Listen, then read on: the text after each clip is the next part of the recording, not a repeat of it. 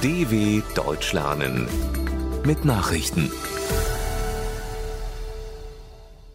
Samstag, 22. Oktober 2022, 9 Uhr in Deutschland. Deutschland unterstützt Kriegsverbrecherverfolgung. Bundesjustizminister Marco Buschmann hat den Vereinten Nationen die Unterstützung Deutschlands bei der internationalen Strafverfolgung von Kriegsverbrechen in der Ukraine zugesagt. Nur wenn die Staatengemeinschaft Russland in die Schranken weise, hätten Freiheit und Sicherheit in der Welt eine Zukunft, sagte Buschmann in New York. Die Vereinten Nationen und die Ukraine könnten dabei auf Deutschland zählen. Buschmann hatte in New York unter anderem die stellvertretende UN-Generalsekretärin Amina Mohammed und den ukrainischen Botschafter Serhii Kislia getroffen. Zelensky beklagt Getreideexportstau. Der ukrainische Präsident Volodymyr Zelensky hat Russland vorgeworfen, die Ausfuhr von Getreide über das Schwarze Meer absichtlich zu verzögern. Es gebe einen künstlichen Stau von 150 Schiffen, weil Russland deren Passage verhindere, sagte Zelensky in einer neuen Videobotschaft. Wegen der Verzögerungen habe die Ukraine bislang schon drei Millionen Tonnen Getreide weniger als erwartet exportieren können. Diese Menge sei genug, um zehn Millionen Menschen ein Jahr lang zu ernähren.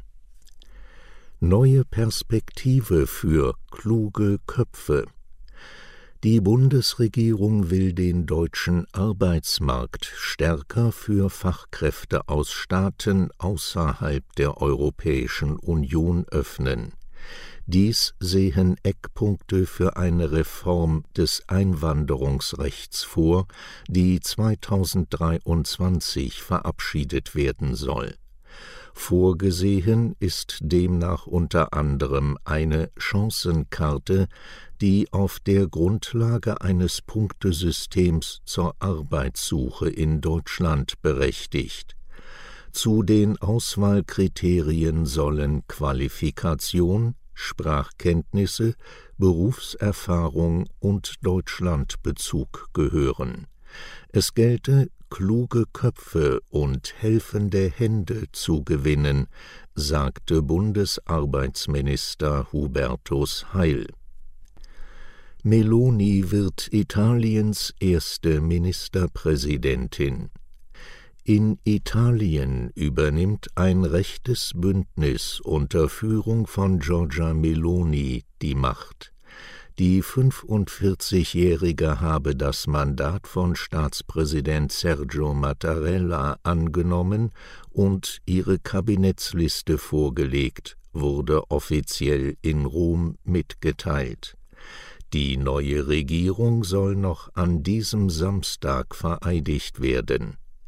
Der Koalition gehören neben Melonis postfaschistischer Partei Fratelli d'Italia auch die Forza Italia von Ex-Ministerpräsident Silvio Berlusconi und die Lega des früheren Innenministers Matteo Salvini an Sunak gut im Rennen um Truss Nachfolge.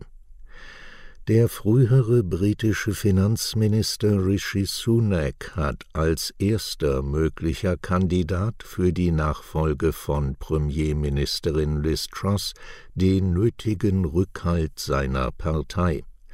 Er habe mehr als die erforderlichen 100 Unterstützer hinter sich versammelt, bestätigten mehrere Abgeordnete der konservativen Tories. Als aussichtsreichste Kandidatin gelten neben Sunak die Ministerin für Parlamentsfragen Penny Mordaunt und der erst im September als Regierungschef abgetretene Boris Johnson. Eine Entscheidung soll schon kommende Woche fallen. Chinas Kommunisten beenden Parteitag. In China hat die Abschlusssitzung des Parteitags der Kommunisten begonnen.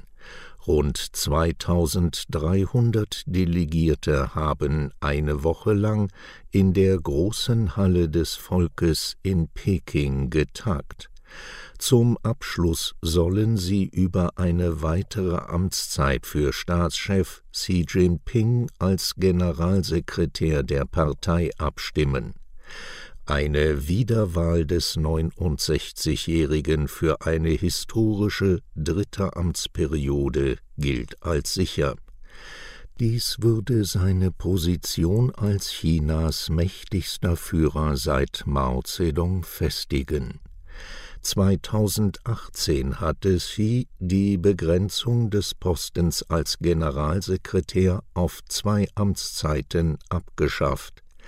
Die Kommunistische Partei hält ihren Kongress nur alle fünf Jahre ab. Soweit die Meldungen von Samstag, dem 22.10.2022 dw.com/langsame Nachrichten